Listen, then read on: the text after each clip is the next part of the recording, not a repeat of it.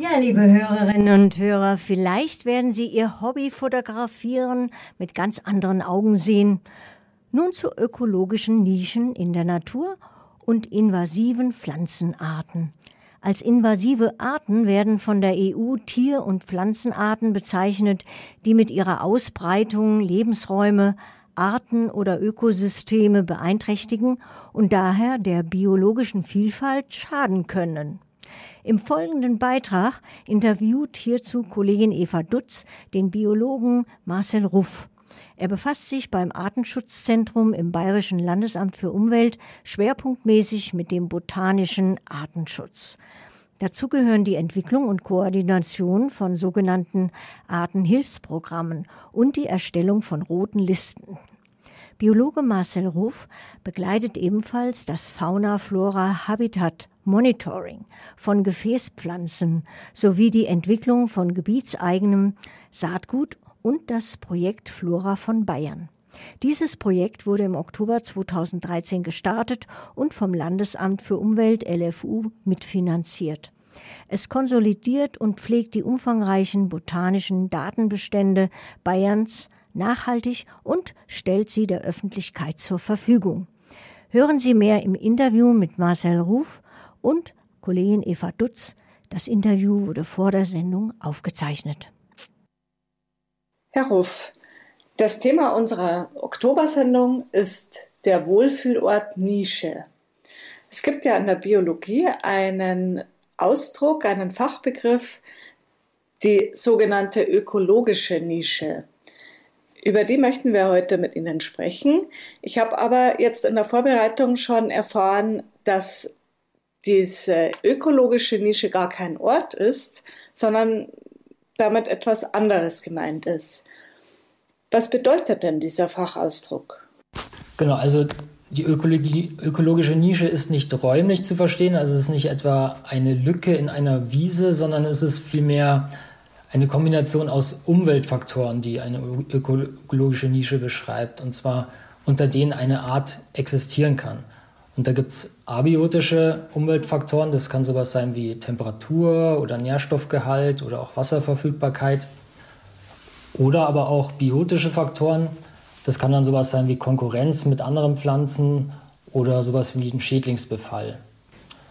Und so ein bisschen anschaulicherweise spricht man auch von der Rolle im Ökosystem, also dass die Nische die Rolle einer Art im Ökosystem beschreibt. Was passiert denn, wenn zwei Arten die gleiche ökologische Nische besetzen? Geht das überhaupt? Also, dass sie die exakt gleiche ökologische Nische besetzen, ist, hm, sage ich mal, extrem unwahrscheinlich. In der Regel ist es so, dass sie sich äh, überschneidet, bei manchen Arten halt stärker, bei anderen weniger stark. Es führt aber in jedem Fall dazu, wenn sie sich überschneidet, ähm, dass dann eine Art im Prinzip verdrängt wird. Also es kommt zu starker Konkurrenz zwischen den Arten in dem Bereich, wo sich die Nische eben überlappt. Und dann kommt es zur Verdrängung. Das kann sein, dass dann eine Art komplett aus einem Lebensraum verdrängt wird. Es kann aber auch sein, dass sie eben auf gewisse Sonderstandorte ausweicht. Das könnte dann beispielsweise in einer prinzipiell schon trockenen Wiese sein, dass da eben die Art dann nur noch auf die allertrockensten Bereiche ausweicht. Wenn man in der Natur unterwegs ist oder in Hausgärten, Bauerngärten schaut, dann sieht man ja viele Arten, die hier ursprünglich nicht heimisch sind. Das sind die sogenannten Neophyten. Dann gibt es noch einen anderen Begriff, das sind die invasiven Arten. Worin besteht denn der Unterschied zwischen Neophyten, die kein Problem für unsere Umwelt sind, und diesen invasiven Arten? Also Neophyten sind erstmal nur Arten, die durch den Menschen in ein Gebiet eingebracht wurden und dort aber vorher eben nicht vorgekommen sind.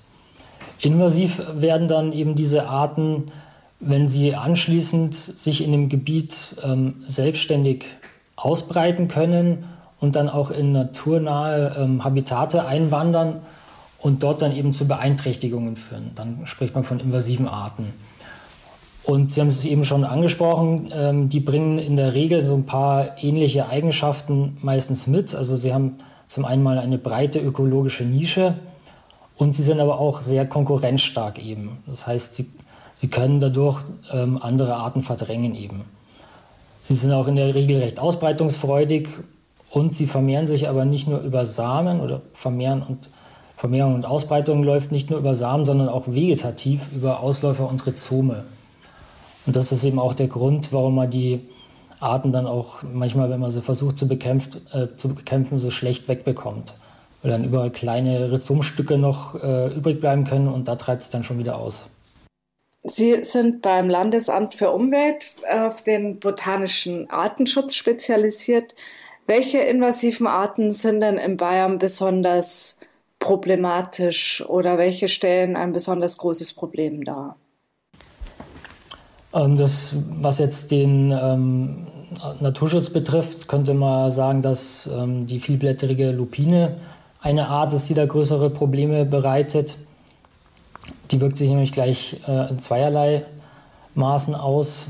Hm, da gibt es beispielsweise in der Rhön ähm, gibt's ziemlich große Bestände, die wandert dort in Bergwiesen ein, in artenreiche Bergwiesen und bildet da zum Teil größere, dichtere Bestände, die schon, schon einmal dadurch dazu führen, dass sie andere Arten verdrängen. Sie führen aber auch zu Nährstoffeinträgen, weil sie in einer Symbiose mit stickstofffixierenden Bakterien leben, die eben aus der Luft Stickstoff eben in den Boden bringen können dadurch. Und dadurch profitieren wieder andere, konkurrenzkräftigere Arten, die dann eben auf diesen ähm, Bergwiesen, auf diesen mageren Bergwiesen ähm, Arten eben verdrängen können, die da eben an die Nährstoffarmut angepasst sind und eben nicht so schnell auch wachsen können. Sehr häufig sieht man ja auch das indische Springkraut. Das kennt, glaube ich, fast jeder. Wie sieht es damit aus? Ist das auch problematisch? Ähm, es ist hier und da ein Problem. Also ähm, das kommt immer darauf an, wo die Art jetzt wächst ob sie dort eben ähm, meinetwegen ähm, wirtschaftliche Schäden verursacht, weil irgendeine eine normale Bewirtschaftung beeinträchtigt ist, oder ob sie eben ähm, heimische Flora und Fauna beeinträchtigt. Und da geht es natürlich auch ein bisschen darum, ähm, welche Arten das sind, die beeinträchtigt werden. Ähm, sind das jetzt seltene Arten, gefährdete Arten, oder sind es jetzt einfach selbst auch häufige Arten, die jetzt von einer anderen häufigen Art dann äh, bedrängt werden? Und in der Regel ist es beim indischen Springkraut eben so, das, das wirkt zwar so zum Ende vom Sommer hin, wenn die Art sich dann äh, ausgebreitet hat, dass da drunter ja eigentlich gar nichts mehr wachsen kann, aber die fängt gar nicht so früh an zu wachsen. Das heißt, andere Arten haben da drunter davor, bis die mal ganz groß geworden ist, schon eine Chance zu überdauern. Und es sind aber in der Regel auch Standorte, wo jetzt weniger die ähm, selteneren Arten vorkommen. Gibt es eigentlich umgekehrt auch positive Beispiele, also Arten, die sich wie wild vermehren, aber eher günstig für unser Ökosystem sind? Gibt es sowas überhaupt? Also die Kombination würde ich jetzt ausschließen. Also ähm, Sie, da reden Sie jetzt eher von invasiven Arten, ähm, dass die sich positiv verhalten, geht eigentlich schon per Definition nicht. Aber es gibt natürlich Beispiele von Neophyten, die sich ähm, bei uns im Prinzip ähm, ähm, gut eingenischt haben. Das gibt schon. Also beispielsweise, ähm, was man mal vor einigen hundert Jahren eingeführt hat, die Saatesspasette. Die hat man für, als Futterpflanze fürs Vieh eingeführt. Und die ist im Prinzip mittlerweile in fast jedem Kalkmagerrasen drin, aber ist da eben gut eingepasst, tut keine äh, Massenbestände bilden und verdrängt dadurch eben auch keine anderen Arten sondern trägt eher noch zur Biodiversität bei, indem sie eben ähm, für Insekten als Futterpflanze beispielsweise, Futter- und Netkarpflanze dient. Wenn sich jetzt eine invasive Art ausgebreitet hat, kann man dann überhaupt noch was gegen sie machen? Gibt es da Maßnahmen und wenn ja, welche?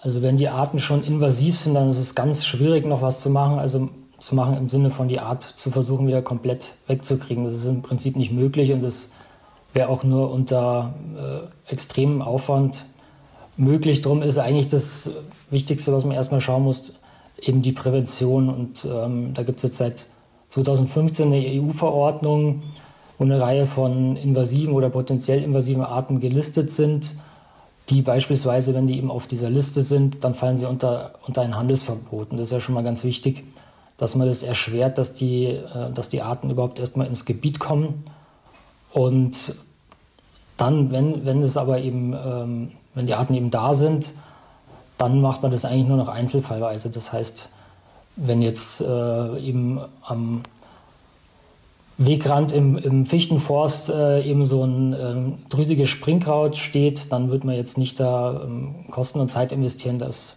wegzunehmen, weil da bereitet es im Prinzip kein größeres Problem.